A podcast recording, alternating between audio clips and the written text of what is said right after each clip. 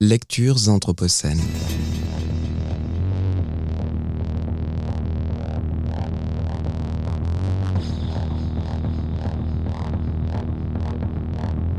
Lecture anthropocène. Dans son texte La métamorphose néolithique, publié par l'École urbaine de Lyon en 2021 dans l'ouvrage Néolithique anthropocène, dialogue autour des 12 000 dernières années, Muriel Gandelin raconte en quelques pages la néolithisation du monde dans sa pluralité. Elle explique comment ce mode de vie a conquis progressivement et de manière différenciée la quasi-totalité du monde, accompagnant ainsi le passage d'une société de la prédation à une société de la production. Voici comment elle conclut son texte, nous permettant d'entrevoir les éclairages du néolithique sur la période contemporaine. Du point de vue du succès reproducteur interspécifique, le néolithique est une réussite incontestable. La population humaine a cru et est omniprésente sur l'ensemble du globe. Les espèces domestiques dominent le monde végétal et animal, et si leurs conditions de vie questionnent aujourd'hui notre sens moral, force est de constater qu'elles sont les moins menacées de disparition. Il est d'ailleurs probable que si l'homme conquiert un jour d'autres planètes, ce sont ces animaux et plantes qu'il emportera avec lui, comme l'homme néolithique le fit jadis lorsqu'il partit du Proche-Orient. Mais paradoxalement, malgré le succès immense de ce modèle néolithique, parmi les 7 milliards d'êtres humains vivant aujourd'hui sur Terre, beaucoup ne mangent toujours pas à leur faim.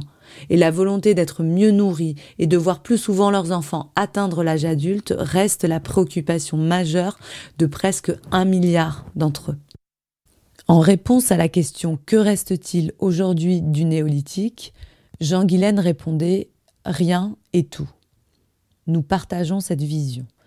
La néolithisation est la fondation de notre monde actuel. C'est aussi un voyage sans retour. Le néolithique est un phénomène mondial qui contient en germe toutes les composantes de l'Anthropocène. Il est le premier impact visible de l'homme sur le système terrestre. Il marque un point de départ dans des registres aussi divers que la modification génétique des espèces végétales et animales, dont l'homme lui-même, l'impact fort et irréversible sur les biotopes, déboisement, érosion, introduction de nouvelles espèces, la généralisation des épidémies et des épizooties, ou encore l'apparition des inégalités sociales fortes et des guerres de territoire favorisées par une population toujours plus nombreuse. Pour autant, il n'est pas la cause des maux de notre époque la société de production n'est pas celle de la surconsommation et du gaspillage. La domestication ne conduit pas de façon inévitable à l'agro-industrie. La stratification sociale n'est pas l'abus de pouvoir.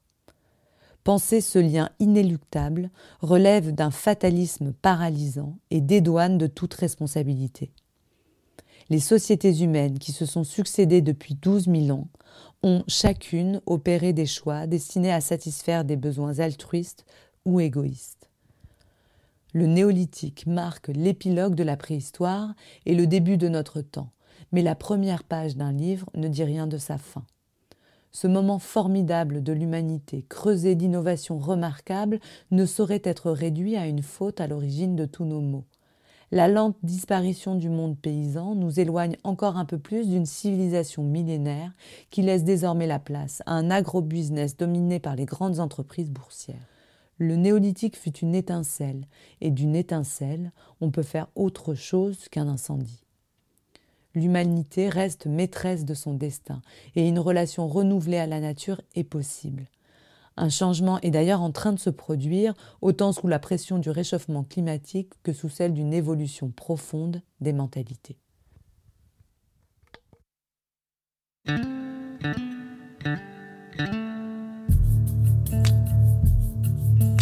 Lectures anthropocènes.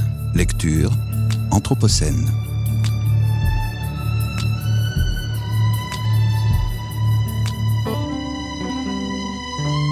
Lectures anthropocènes.